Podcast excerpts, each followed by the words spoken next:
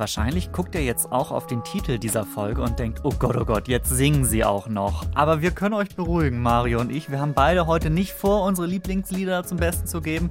Das tun in dieser Folge nur die Tiere. Oder habe ich da jetzt zu viel vorweggenommen, Mario? Wolltest du vielleicht doch jetzt deine Gesangskarriere starten? Nein, also ich darf auf keinen Fall singen, hat meine Frau verboten. So. Wie du singst, weiß ich nicht. Sehr gut. Aber heute singen jede Menge Tiere. Ja, gut. Äh, wie gesagt, das mit dem, mit dem Singen ist ja auch so eine Sache. Also, äh, das hast du gerade gesagt, wie, wie, wie ich singe, weißt du nicht. Also, wenn ich mir ganz sicher bin, dass wirklich niemand zuhört, dann passiert das vielleicht auch mal bei mir so. Aber äh, nein, ich kann es natürlich nicht so gut. Äh, Singen ist irgendwie dann nur was für die, die es gut können oder sehr viel Selbstbewusstsein haben, finde ich. Zum Glück ist es bei den Tieren aber anders. Viele Tiere singen und in einer Podcast-Folge, in der wir über Singen sprechen, müssen wir natürlich alles drin haben. Vom Gezwitscher bis zum lauten Gebrüll. So wird diese Folge klingen ungefähr. Ja, so. Oh ja, das ist schon ein bisschen was anderes. Sehr schön, ja. Oh. Hm, ich weiß, den Protagonisten kenne ich. Ja, das ist schon mal vorweg, das ist keine Störung in eurem Kopfhörer gerade eben gewesen, sondern wirklich ein singendes Tier. Also, äh, Mario, wir haben richtig viel heute. Wir haben Vögel, die richtig gut singen, wir haben sehr laute Affen. Wir haben Ähm, Fische, Fische, die singen auf alle Fälle. ja, Ähm, warum Tiere singen und welche besondere Gesangstechnik manche von ihnen nutzen, das erlebt ihr heute. Ich freue mich da wirklich drauf. Also, ihr habt es ja gerade schon in dem Schnelldurchlauf so ein bisschen äh, gehört. Ich, ich sag immer, ich freue mich drauf, aber diesmal stimmt es wirklich.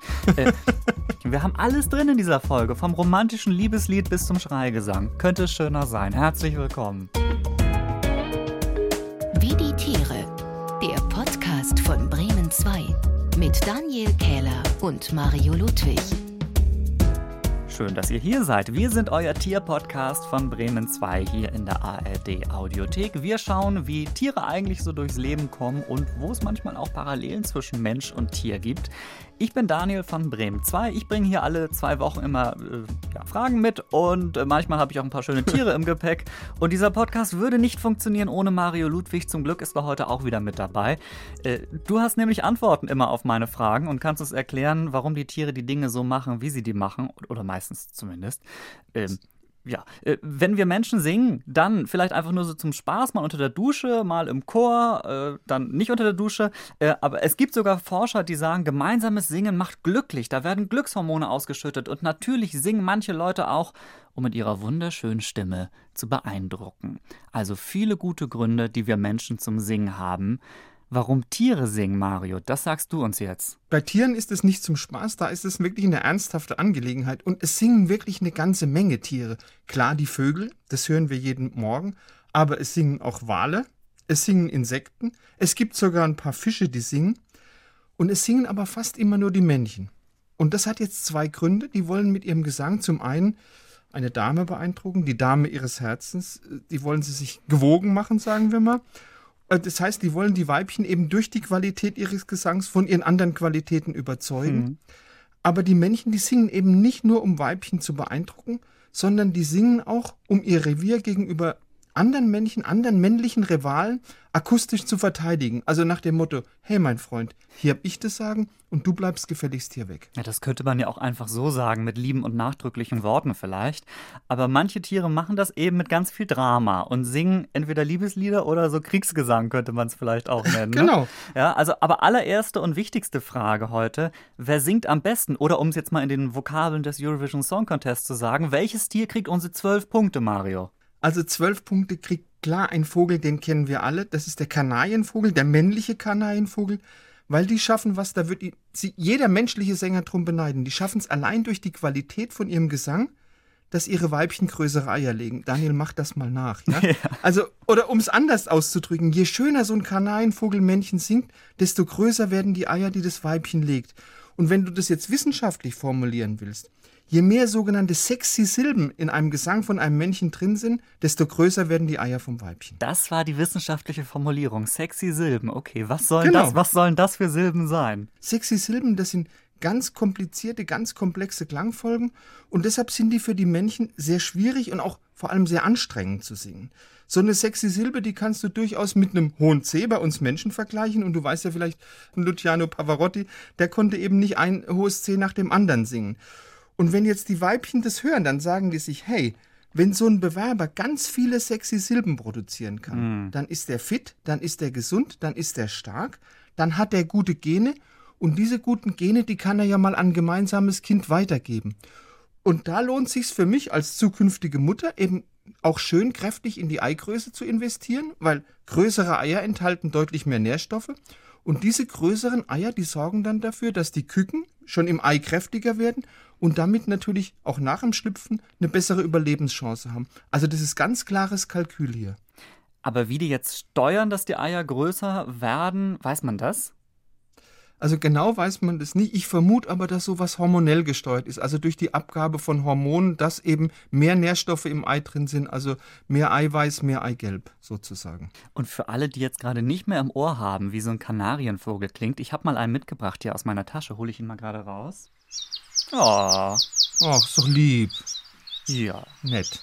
Also, ob diese Silben, die wir jetzt gerade hören, schon kompliziert genug sind, dass die Weibchen begeistert sind, das können wir nicht sagen. Aber ich fände es gut, wenn ich Kanarienvogelweibchen wäre. Ja. Gut. Das ist jetzt quasi ein Liebeslied, mal auf ganz traditionelle Variante. Manche Vögel suchen sich aber tatsächlich auch mal neue Styles im Gesang. Was machen die? Ornithologen, Vogelexperten, die haben so in den letzten Jahren beobachtet, dass gerade Singvögel, wie zum Beispiel Stare, wie Amseln oder wie ein Eichelherr, dass die jetzt immer mehr dazu übergehen, vor allem in der Stadt, Imitationen von von Menschen erzeugten Geräuschen in ihre Balzgesänge einzubauen. Ist natürlich die Frage, was sind jetzt Imitationen von von Menschen erzeugten Geräuschen? Das kann eine Autohupe sein, das kann das Kreischen von der Straßenbahnbremse in der Kurve sein und seit allerneuestem sind es auch Handyklingeltöne. Und die machen diese Handyklingeltöne so gut nach, dass also selbst Ornithologen, wirklich Experten, nicht das Original von der Kopie unterscheiden können. Also von der Fälschung sozusagen. Und jetzt muss man natürlich klar sagen, also die Vögel schaffen nur einfache Klangfolgen. Also so Beethovens Neunte, das geht nicht. Sagen wir mal, noch nicht. Aber so ein bisschen Techno, oder so ein bisschen deutscher Schlager, so, so ein paar Bruchstücke. Das geht schon. Das heißt, Daniel, wenn du das nächste Mal einen Waldspaziergang machst und dein Handy klingelt, vielleicht guckst du erstmal nach oben, ob da vielleicht nicht ein Eichelherr sitzt. Nee, ich habe Vibrationsalarm. Das macht, das macht die Okay. Amsel hoffentlich noch nicht nach. Aber ich finde so das Bremsgeräusch einer Straßenbahn, das klingt schon auch sehr romantisch, wenn ein Vogel das Ja. vielleicht nach, nachmacht. Äh, ich habe auch ein Beispiel dazu gefunden.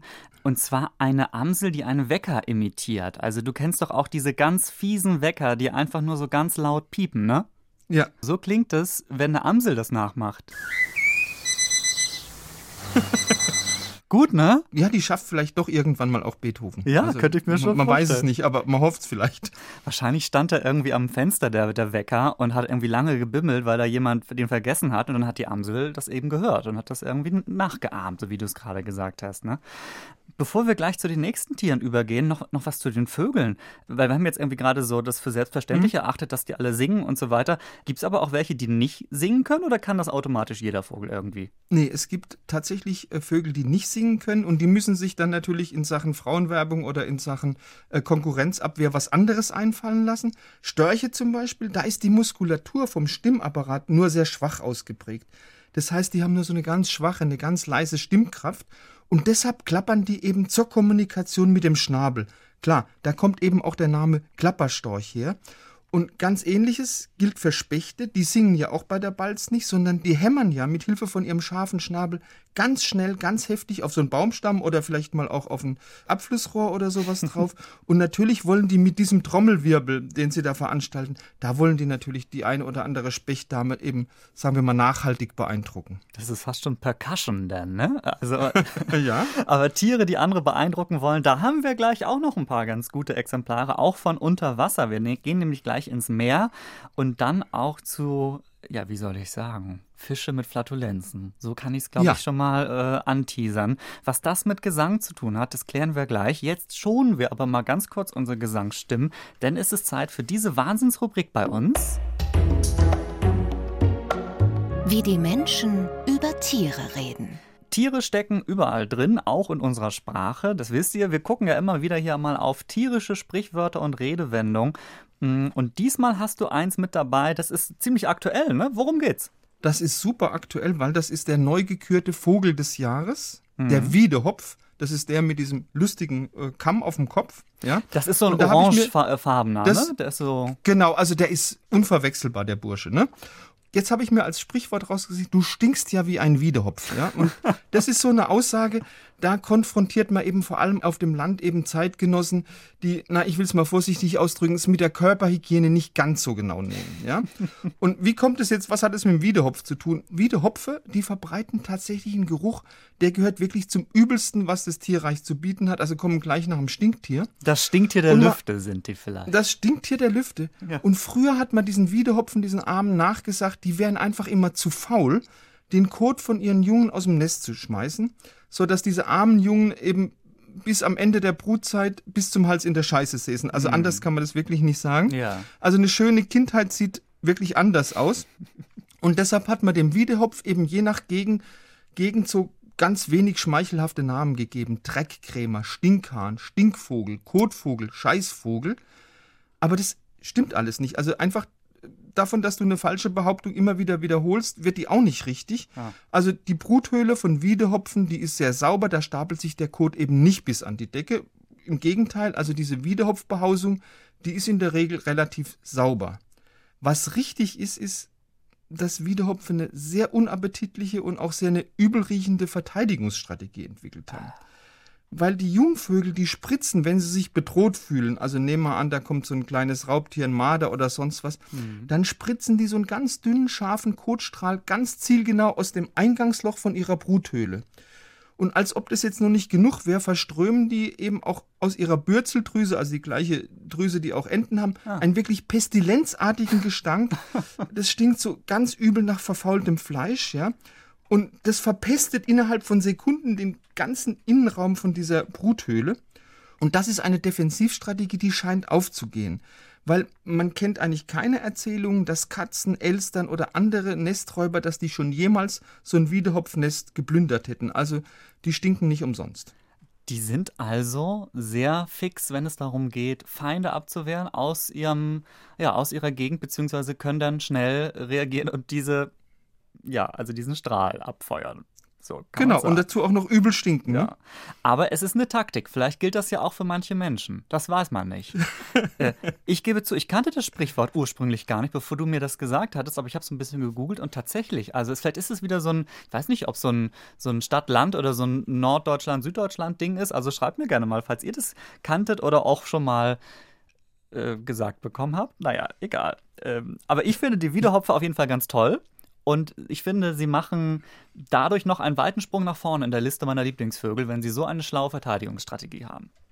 Hast du die eigentlich schon mal gesehen, die Wiedehopfe? Die sind doch auch eher im Warmen unterwegs, ne? Du meinst bei uns in Süddeutschland? Ja. Nein, ich habe sie in Süddeutschland noch nicht gesehen, aber ich habe sie schon mal gesehen und zwar in Ägypten in der Nähe von Luxor auf einer Wiese. Da waren gleich Dutzende gesessen und haben also gemütlich da nach Würmern oder was auch immer auf dem Feld rumgepickt. Ich würde die sehr gerne mal sehen. Vielleicht müssen wir mal äh, auf die Suche gehen. Ich glaube, ich habe mal geguckt, in Brandenburg sind wohl viele oder einige und am Kaiserstuhl auch. Also vielleicht gehe ich mal auf Wiederhopf-Safari.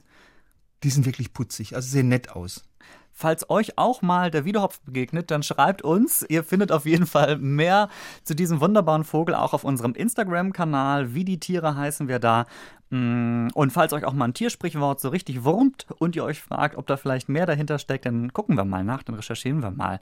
Schreibt uns da auch gerne zum Beispiel auf Instagram.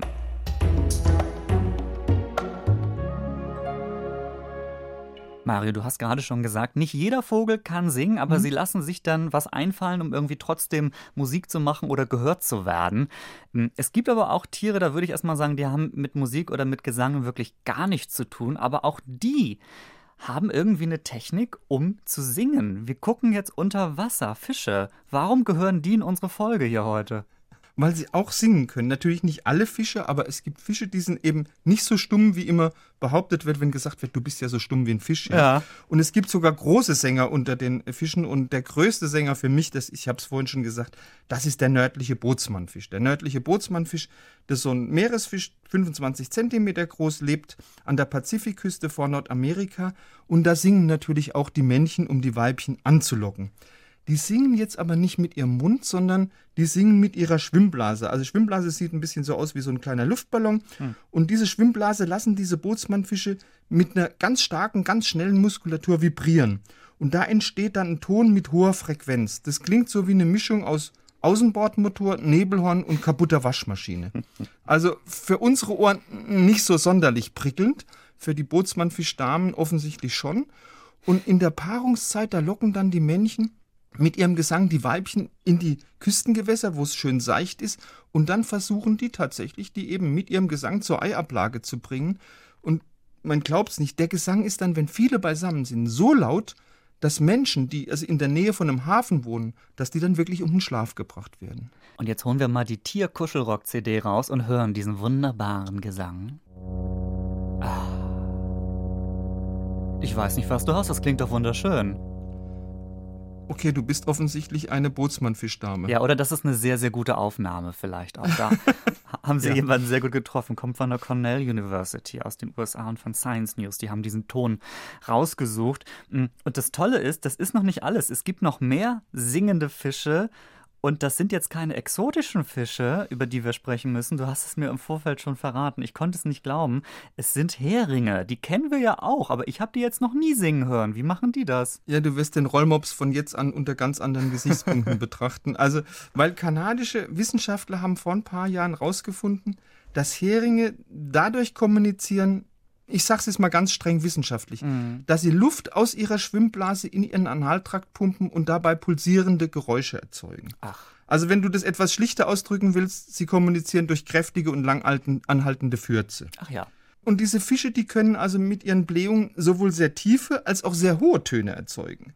Weil man hat es mal mit Unterwassermikrofonen gemessen und hat dann festgestellt, dieses Tonspektrum von den Heringen, von den Blähungen, das erstreckt sich über drei Oktaven. Also von ganz tiefem Bass bis zu sehr, sehr hohen Tönen. Also ich weiß nicht, ob die ein hohes C schaffen. Und pro Ton immerhin bis zu acht Sekunden lang. Also wenn da ein, ein, toller menschlicher Sänger mithalten wollte, der müsste sich da schon ganz schön nach der Decke strecken. Und jetzt, was machen die da? Also Wissenschaftler sagen, die stoßen diese Töne etwas öfter aus, wenn Artgenossen in der Nähe sind. Die glauben, das hat so eine gemeinsame soziale Funktion. Die kanadischen Wissenschaftler haben auch herausgefunden, dass die pazifischen Heringe, dass die etwas, sagen wir mal, klangbegabter sind als ihre Artgenossen, die im Atlantik zu Hause sind. Die können also schöner singen mit ihrem Hintern. Und natürlich fragt ihr euch jetzt alle, wie klingt das denn? Und jetzt ist das Schockierende. Ich habe keinen Mitschnitt auftreiben können, den ich jetzt hier vorspielen könnte. Ich kann euch aber sagen, wenn ihr, wenn ihr jetzt heute Nacht nicht einschlafen könnt und sagt, äh, ich muss doch jetzt unbedingt diese furzenden Fische hören, ähm, dann geht zu YouTube, nachdem ihr diese Folge zu Ende gehört habt natürlich, gebt dort ein Farting Fish ja, und ihr kommt dann zu einem 29 Sekunden kurzen Video von National Geographic, da hört ihr das dann. Und falls ihr jetzt nicht von einer App in die nächste App wechseln möchtet, imitiere ich jetzt diesen lieblichen Sound der Fische für euch so gut ich kann. So klingt es. Ich bin beeindruckt, Daniel. War doch schön. Du könntest ne? sofort als Hering durchgehen. Vielleicht ist das jetzt auch ein bisschen euphemistisch ausgedrückt, dass wir das jetzt als Gesang klassifizieren, weiß ich nicht. Aber äh, wenn ganz viele Heringe im Schwarm die Luft ablassen, dann kann man das vielleicht auch als Chor durchgehen lassen, weiß ich nicht. Du, du hast ja auch von dieser sozialen du, wenn du drei Oktaven ja. Und wenn du drei Oktaven hast, dann ist das ein Gesang. Also Eindeutig. da müssen wir nicht drüber reden. Und dieses sozial Verbindende, das passt ja auch jetzt in die Weihnachtszeit. ja. Oh Gott, die Überleitung des Todes. Ah. Ähm, aber ähm, wenn es jetzt ein normales Weihnachten äh, wäre, so äh, versetzt euch da gerne mal rein in der Schule oder Weihnachtsfeiern oder eben auch mit der Familie. Da singen viele von euch sicher auch gemeinsam und würden das jetzt eben tun. Ähm, reden wir also noch ein bisschen mehr über dieses gemeinsame Singen vielleicht. Welche Tiere machen das denn? Also wer hat den schönsten Chor, jetzt abgesehen von den Vögeln? Es gibt ja diese berühmten Familiengesänge. Ja. Und die findest du bei den Siamangs. Siamangs ist eine große Affenart, lebt in Südostasien und die praktiziert eben diese Familiengesänge. Und ich konnte die mal in Thailand hören. Das ist wirklich mit das eindrucksvollste an Gesang, was das Tierreich überhaupt zu bieten hat. Mhm. Das sind Gesangsdarbietungen, da nimmt immer die ganze Familie teil. Und das dient dazu, die Familie, die in der Nachbarschaft wohnt, schön musikalisch in die Schranken zu weisen. und diese Gesänge, die laufen immer nach einer ganz chronologischen, ganz bestimmten Reihenfolge ab.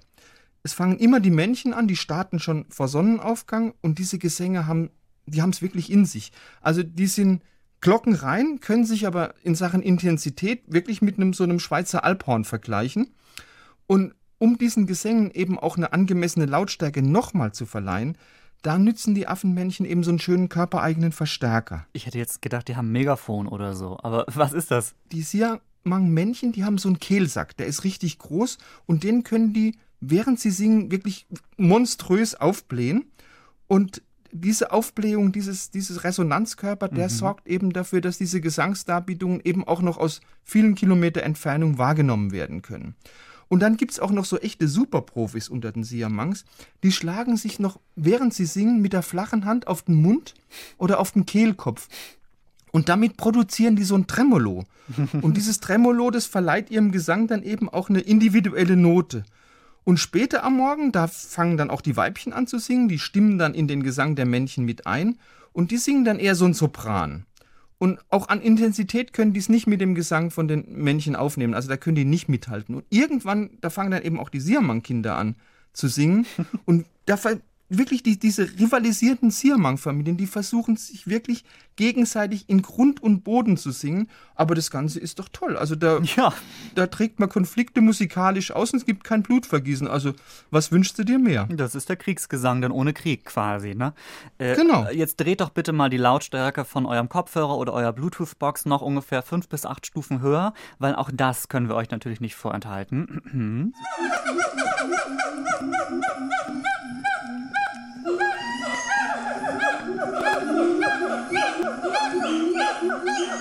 Ja, ähm, das ist jetzt nicht Großfamilie. so ja, nicht so besinnlich irgendwie dieser Gesang. äh, passt nicht so ganz zu Weihnachten, aber ist tatsächlich der Familiengesang der Siamangs, so ein kleiner Ausschnitt jedenfalls. Ähm, ich lerne schon mal aus dieser Folge verschiedene Dinge, Mario. Häufig hat Gesang im Tierreich was Positives zwar, um zu zeigen, wie toll man ist und wie klasse das wäre, wenn man sich doch jetzt hier vielleicht auch ganz schnell schon paaren würde. Oder es ist eben auch als Abschreckung gedacht, äh, wie jetzt eben bei diesen Affen. Aber es gibt auch diesen kommunikativen Aspekt, wie bei den Heringen. Auch wenn das jetzt wirklich sehr eng an der Grenze eben zum Gesang bei Mario, Gesang durch Pupsen ist. So einen Quatsch hatten wir lange nicht mehr hier bei uns im Podcast. Naja, äh, apropos Quatsch, äh, wir haben auch unser Rätsel in der Folge und das kommt nämlich jetzt. Welches Tier klingt hier? Unser höchst beliebtes Ratespiel zum Schluss dieser Folge. Also wir wissen nicht, wie ihr es findet, aber wir finden es super. Und das heute mit Tinja aus dem Bremen 2 Team. Hallo Tinja. Hi, ihr zwei. Na, was Hi, denkst du Tinja. am liebsten? Du, keine Ahnung, aber ich weiß ganz genau, ähm, dieser Podcast wie die Tiere, es hören ja gerne Familien zu und auch bei mir in der Familie wird er gern gehört. Ich weiß ganz genau, was wir dieses Jahr zu Weihnachten machen. Wir werden unterm Weihnachtsbaum pupsen müssen. Natürlich. Komm, lass es uns machen wie die Heringe. Wunderbar. Wir sind doch eine Ah. Inspirationsquelle sondergleichen. Herrlich. Oder man tut sich mit den Nachbarn zusammen, wenn man sich nicht treffen kann. Ich weiß ja nicht, was passiert. Wa- was willst was, was, Zum was, Singen was- über den Hof hinweg so. hinaus, meine ich jetzt. Und den Kehlsack aufblasen, meinst du? das vielleicht nicht. Nee. Je nach genau. Aber was ich total spannend fand, äh, Mario, dass du gerade gesagt hast, die Weibchen, die singen dann auch eher Sopran und die Männchen dann eher tief, dass das dann bei den Affen ähm, auch Mm. ne, ähnlich ist, anatomisch wahrscheinlich wie bei uns Menschen. Ja, spannend. Wobei, das war gerade Genau. der Bootsmann-Fisch, den ich imitiert Ja, du habe. warst äh, ne? Bootsmannfisch, pupsende Heringe, was du Was heute kann alles ich bist. eigentlich was, nicht, Was ne? kannst du eigentlich nicht? So, deswegen, meine Ja. Lieben, spitzt die Ohren, ihr zwei und Okay. alle anderen, die uns gerade zuhören. Ich habe uns in dieser Vorweihnachtszeit etwas mitgebracht. Ähm, ein Tiergeräusch. Ähm, hört mal, was ist Mhm, das? Machen wir. Rentier. Weihnachtlich muss Rentier sein. Ist es nicht? Dazu muss man jetzt einmal sagen, dass bevor wir diese Folge aufgenommen haben, wir gesagt, Mario und ich gesagt haben, was wohl das Rätsel heute ist, ob es ein Weihnachtstier ist. Und Mario hat gesagt, ich werde als allererstes Rentier sagen. So, und pass Genau. auf, ich habe. Es ist ein Rentier. Nein, es ist kein Rentier, aber ich habe ein Rentier gesucht und ich habe kein gutes gefunden. Deswegen musste ich Ah. vorhin schon so lachen. Und deswegen, dies ist kein Rentier. Es tut mir leid, ich hätte euch gerne eins präsentiert, weil ich so in Aber der eigentlich habe ich war. jetzt schon gewonnen. Du hast quasi meine Gedanken gelesen, was ich eigentlich Genau. vorspielen Was wir wollte. Natürlich nicht wussten, ist, dass Mhm. das eben ein Pelikan war. Nein, kein Pelikan. Aber gar nicht, gar nicht so Aber- weit entfernt. Papagei? Nee. Aber ihr seid Aber im Vogel, ne? Farbspektrum seid ihr total ein, richtig. das ist auch eindeutig ein Vogel, Ja. der im Wasser unterwegs Im ist. Ja. Im Farbspektrum wäre dann ein Flamingo. Ja. Ja, ist ein Flamingo. Das ist ja un ungeheuerlich. Donnerwetter, Mario. Glückwunsch. Da mache ich hier Es war nicht nur ein Flamingo, es waren mehrere Flamingos. Ah, ein schade, ganz, das zählt dann nicht. ganz pink, ganz pinke Flamingos, ja. Total unweihnachtlich bin ich dann geworden in meiner Ach, Recherche. naja, ich finde schon farbenfroh, das kann man schon machen. Ja, Ne? Ne? 10 zu 10 steht es hier in Wow. diesem Wahnsinnsquiz. Oh, Das heißt, in der nächsten Folge fällt die Entscheidung, wer Tiergeräuschsieger des Jahres 2021 wird. Diesen Titel habe ich gerade erfunden, aber ich weiß nicht, ob das auch funktioniert, wenn ich sage, der Preis ist dotiert mit 1000 Euro. Mal gucken, wo die dann Okay. herkommen. Wir müssen nochmal eine Wie-die-Tiere-Redaktionskonferenz dazu machen. Ich muss da nochmal nachfragen, was, Was der Preis was ist. der Preis ist. Ja. ich werde auf alle Fälle wieder Rentier sagen, weil vielleicht hat der Tobi dann eins gefunden. Ja, oder genau. ja, so. mal gucken, mal gucken, ne, ob der eins findet. Ja, herzlichen Glückwunsch, Mario. Gerne. Äh, ja, dann ähm, singen verabschiede ich mich nicht, aber Ich wollte gerade sagen, du musst doch jetzt Oh. irgendwie. wir hören uns Ja. dieses Jahr dann nämlich nicht mehr, aber ähm, Oh. ich wünsche dir schon mal eine schöne Weihnachtszeit und allen anderen, die uns auch zuhören. Ne? Wir hören uns dann. Ich bin nächstes Jahr wieder hier am Start. ja, hoffentlich. Merry Christmas. Mm, Merry Christmas. Merry Christmas. Tschüss. Tschüss.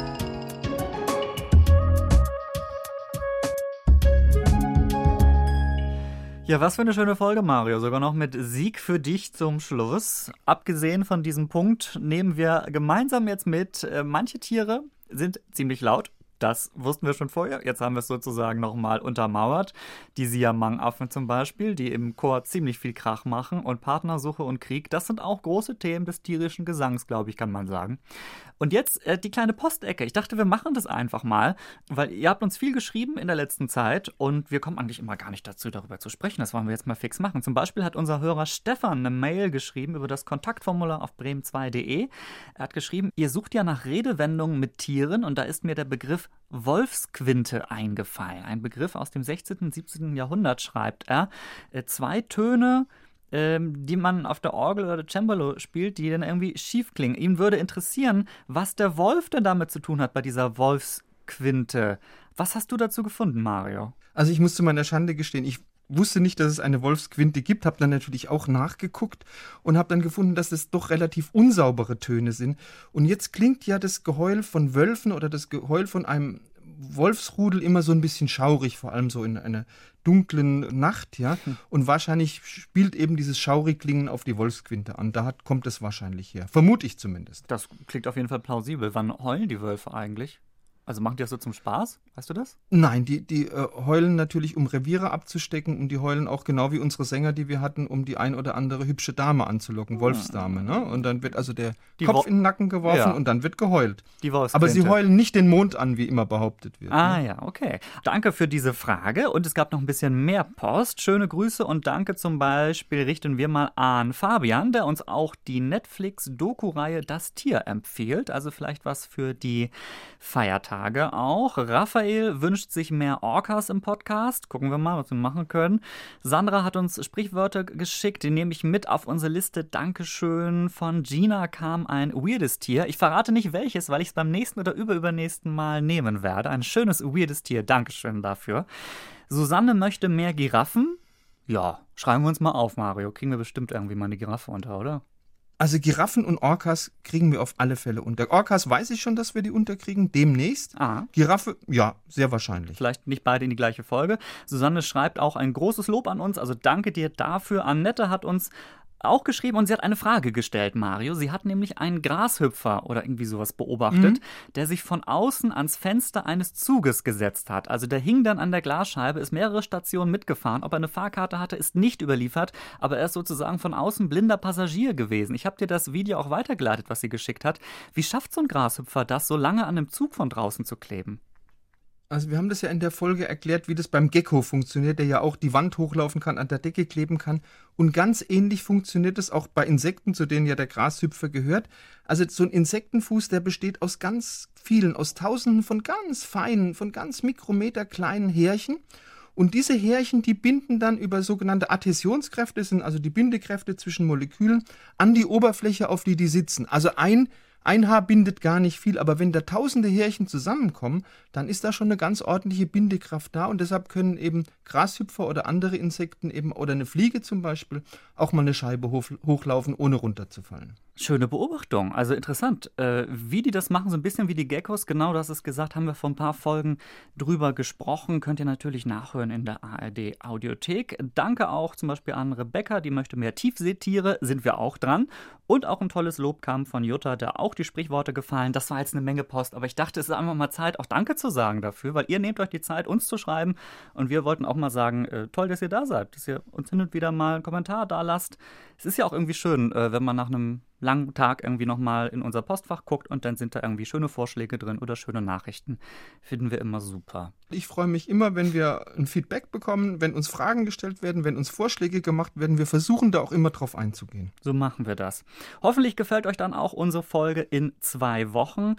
Wir verraten noch nicht, worum es geht, denn es wird ja unsere Überraschungsfolge, ne? Oder geben wir schon einen Tipp? Äh, nee, wir geben keinen Tipp. Nee, machen wir Nee, nicht. machen wir einfach nicht. Machen wir einfach nicht. Nee, nee. Nö, ma nö, machen wir nicht. Könnt ihr sehen, was ihr kriegt. So, also in zwei Wochen in der ARD Audiothek auf Spotify, Apple Podcast, brave2.de. Und in der Zwischenzeit folgt uns auf Instagram. Wie die Tiere heißen wir da, da könnt ihr uns auch schreiben. Also, wir freuen uns auf euch, ihr euch hoffentlich auch auf uns. Wir hören uns. Bis dann. Ciao. Ciao. Wie die Tiere. Der Podcast von Bremen 2. Alle Folgen in der ARD Audiothek.